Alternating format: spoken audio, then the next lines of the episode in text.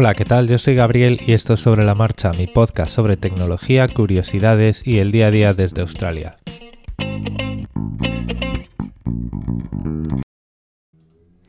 Bueno, pues tal y como os contaba en el último episodio, en hoy os voy a contar un poco, un poco de información eh, acerca de una aplicación que ha lanzado el gobierno australiano eh, me parece que además esta aplicación fue originalmente desarrollada en Singapur. Em, la compraron o la clonaron porque, bueno, pues no es del todo código abierto. Eso es. Luego, luego hablaremos de esto.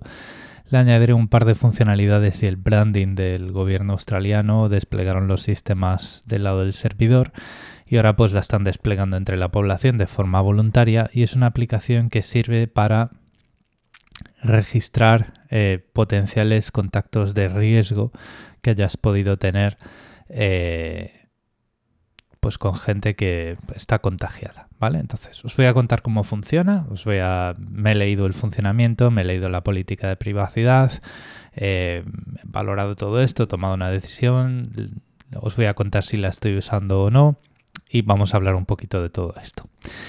Eh, vamos a ver, tú cuando te instalas esa aplicación tienes que registrar, tienes que registrarte a ti y a, tu dispositivo en, los servidores. Los datos que te piden son tu nombre y apellidos, tu número de teléfono y tu rango de edad. Em, cada uno de estos datos en la política de privacidad te, pues te dicen para qué es. Por ejemplo, pues el, nombre y el número de teléfono em, son para poder contactarte si has tenido contacto con una persona que unos días después, 21 días para ser precisos, ha dado positivo en un test de, coronavirus. Em, y el rango de edad eh, sirve pues para priorizar ¿no? y para poder hacer un, un triaje previo de la gravedad, posible gravedad de ese contacto que has tenido. Es decir, Em, en la prioridad de eh, abordar y contactar a la gente, pues lógicamente los grupos de riesgo, eh, al menos eh, con el criterio de la edad, van primero. ¿vale? una vez que te instalas la aplicación, que bueno, pues tienes que registrar el dispositivo recibiendo código un SMS que luego introduces y tal, el servidor te devuelve un generador de códigos, una semilla, eh, que se guarda en tu dispositivo. Con esa semilla la aplicación genera eh, identificadores eh, anonimizados, es decir, identificadores numéricos pseudoaleatorios que no se transmiten a ningún lado y que lo que hacen es transmitirse, vamos a ver, no se transmiten a ningún lado, no. Lo que no se transmite a ningún lado es tu información personal, tu nombre y apellidos, ¿vale? Estos identificadores únicos anonimizados se ponen a disposición de tu área cercana a través de Bluetooth. De tal forma que cuando dos teléfonos con la aplicación activa están cerca, están dentro del área del Bluetooth, que es el área de riesgo a través de la cual el virus se puede propagar por las gotitas que soltamos al respirar, al toser y al estornudar, pues esos dos teléfonos se intercambian esos identificadores. Y al cabo de un tiempo el identificador cambia exactamente igual que puede estar cambiando ese código de seis dígitos en Google Authenticator. En ese momento la aplicación guarda ese histórico de códigos que ha podido, ha podido ir eh, recogiendo pues cuando tú vas por la calle con el móvil y se los guarda en local y no se envían a ningún sitio, ¿vale? Y cada cuando un registro es más antiguo de 21 días, ese registro se borra de tu teléfono. Hasta aquí, pues todo bien, todo está dentro de tu, de tu teléfono y está cifrado y no sé qué, no sé cuántos. Cuando tú te encuentras mal y vas al médico em, y das positivo, el médico o el enfermero te puede decir, oye, ¿tienes instalada esta aplicación? Sí, bueno, pues eh, y te piden además te lo piden, no, te obligan, te piden que subas esa información, ¿vale? Entonces, eh, cuando eso ocurre, entras dentro de la aplicación y utilizando un botón, pues la información que está almacenada en tu dispositivo se envía a los servidores. Recordamos, esa información es una sucesión de esos identificadores pseudo anonimizados eh, y digo pseudo porque todo este proceso es reversible, como ya veremos, eso se envía al servidor y se hace una correlación, ¿vale? Y se, se correlacionan em, esos códigos pseudo anonimizados con la persona que los generó, ¿vale? Esto quiere decir que esos códigos que se almacenan en los teléfonos son reversibles y con un código con el que sea a través del tiempo esos códigos van cambiando, pero tú puedes trazar hacia atrás de cualquiera de esos códigos el generador y por lo tanto la persona con la que estuviste en contacto. Entonces, a todas esas personas con las que estuviste en contacto, ellos tienen guardado su número de teléfono y les contactan y les dicen, oye, mira, has estado en contacto con una persona que ha dado positivo eh, de coronavirus, has estado en contacto con ellos hace menos de tres semanas, pues eh, vente a hacer un test o quédate en casa o lo que sea, ¿vale? Y bueno, pues todo esto, eh, cuando eh, lo que dice el gobierno en la política de privacidad, además, que la, política de privacidad concuerda con todo lo que os he contado, ¿vale? Eh, lo que dice el gobierno es que una vez la pandemia pues pase, todo esto se va a borrar. Los servidores están en una región de Amazon Web Services y es todo muy transparente, excepto porque la aplicación no es de código abierto. ¿Vale? Entonces, como la aplicación no es de código abierto, para comprobar todo esto, pues tienes más o menos que hacer eh, pruebas forenses, eh, con, comprobando cuándo se envían las cosas por la red y qué es lo que se envían, viendo a ver si cuando envías eso, pues poniendo, haciendo un ataque de hombre en el medio, pues si lo puedes descifrar y tal. Y al parecer, por lo que se ha visto, pues en Reddit y por ahí, la aplicación hace lo que dice que va a hacer, ¿vale? Entonces, eh, quitando ese pequeño detalle que es, eh, es, un punto de mejora, esta aplicación debería ser de código abierto para que la gente pudiese eh, publicar, vamos a ver, levantar, descubrir, denunciar incidencias, denunciar fallos, denunciar fallos de seguridad, etcétera, etcétera. Bueno, pues no lo es, ese es el punto de discordia que hay ahora. Y también hay un punto eh, polémico y es que, como siempre, eh, las cosas pues mal explicadas mal se entienden. La aplicación se llama eh, aplicación de contacto de registro de contactos, ¿vale? Y tú cuando piensas en un teléfono móvil y piensas en contactos, piensas en tu agenda de contactos. Entonces hay mucha confusión porque hay mucha gente que, con razón, gente que pues pasa por allí, lee una noticia y no se para a leer, no, no va más allá a leer que es lo que hace la aplicación, pues la gente se cree que cuando estás cerca de otro, pues se van a intercambiar pues tus datos de contacto y tus datos de contacto van a estar por ahí en teléfonos de otra gente y todo eso. Y no se trata de eso. Contacto en ese sentido quiere decir que has entrado en contacto con otra persona. Em, bueno, pues eh, recovecos del lenguaje que en este sentido pues lo que hacen es, es levantar ruido. Em, más cosas, por ejemplo, esta aplicación, un fallo que tiene es que eh, no loga los, em, los, los, datos de GPS, no, no loga tus datos de geolocalización porque no hacen falta, lo único que hace falta es saber si has estado cerca de otra persona y da igual el lugar, ¿no?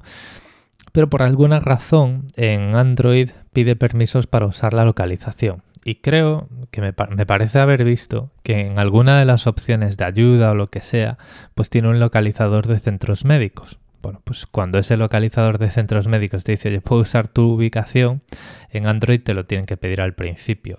En iPhone te lo van a pedir cuando vayas a utilizar la localización. Entonces, pues hay un montón de recelo entre los usuarios de Android porque dicen, jo, es que aquí me está pidiendo el GPS y esto dice que no lo va a usar y tal. O sea, ahí, pues como siempre, pues hay mucho problema de, relaciones públicas.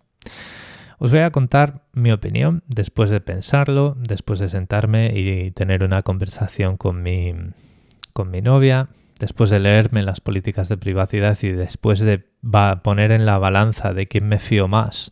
Si de un gobierno que bueno, pues puede tener sus más y sus menos, pero un gobierno democrático o de una empresa privada y al final pues yo me he instalado esta aplicación, ¿vale? No veo que haga daño a mi privacidad y creo que el, fin último de todo esto eh, justifica estos medios.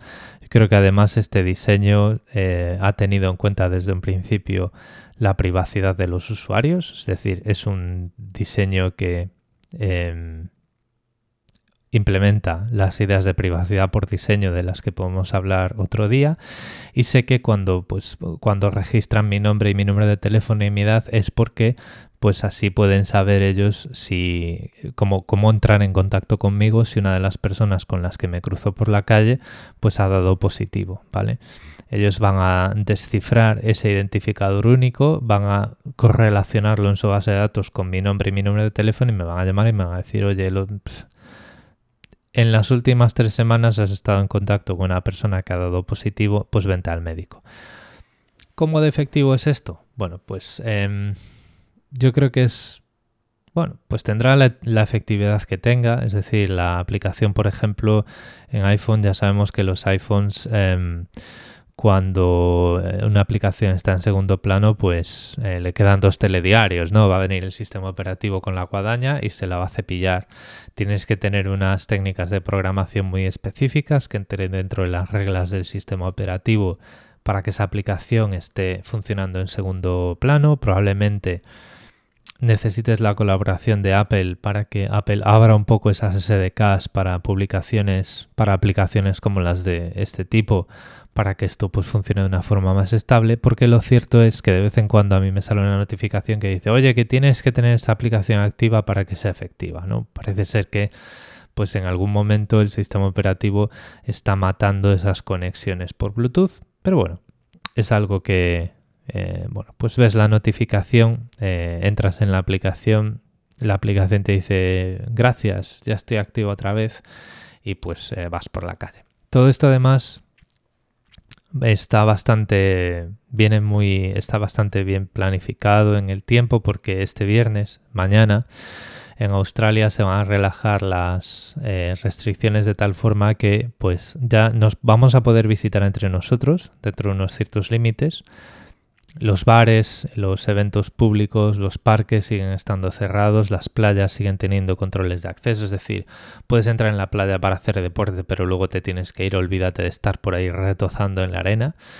Em, entonces, bueno, pues tener una aplicación así que si tienes que coger un autobús o lo que sea, em, sabes que en tres semanas, pues si alguien en ese autobús estaba malo, pues te van a llamar y te van a decir, oye, cuídate, haz esto, vente aquí, te hacemos un test, lo que sea, pues lo que ayuda es a contener ese, ese, más que a contener, a controlar esa expansión del virus y también hace que el confinamiento sea más relativo y se pueda hacer confinamiento más personalizado, ¿vale? Al final, pues todo este confinamiento masivo, pues todos sabemos, todos lo estamos... Eh, eh, pasando, unos más que otros, todo hay que decirlo. En Australia las reglas no son tan estrictas como en España. También es cierto que aquí la población es la mitad que en España, en todo el país, en todo el continente.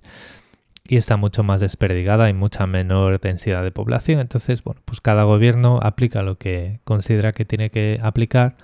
Y esto pues tiene, una, tiene un impacto. Entonces, este tipo de medidas que, permitan estudiar la posibilidad de hacer un control más personalizado, yo creo que están bien.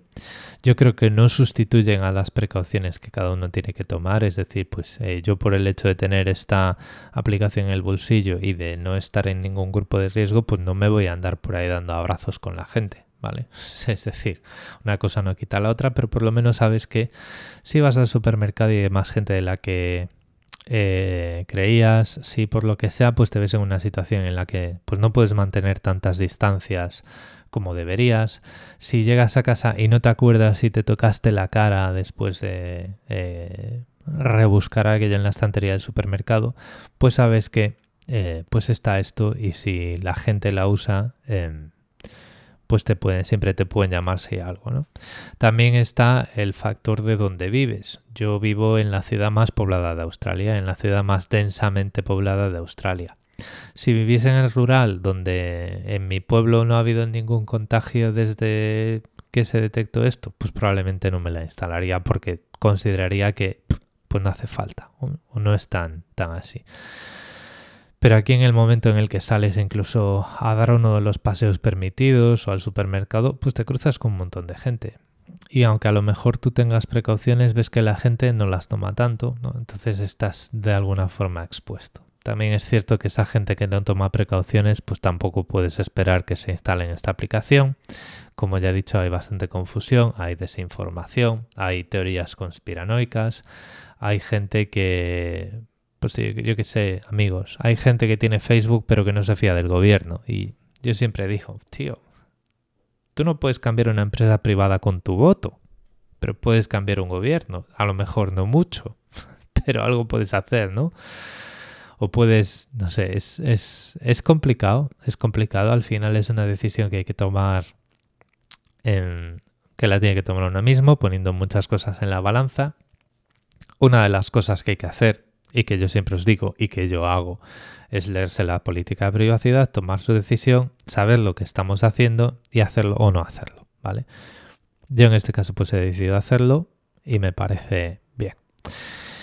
Dejo el micrófono abierto eh, para, y el, chat en el grupo de Telegram y el, los mensajes en Twitter, las menciones en Twitter. Por si lo queréis buscar, la aplicación se llama COVID Safe, eh, como COVID, como el, el COVID-19, pero sin el 19, sin el 19. Y Safe os voy a poner ahí un enlace a la página del gobierno, por si la queréis leer, está en inglés. Y pues eh, con los comentarios que me lleguen acerca de este y otros, pues probablemente mañana vuelva ese viernes de comentarios eh, que ya por lo menos yo echaba de menos. Lo voy a dejar aquí. Muchas gracias por el tiempo que habéis dedicado a escucharme.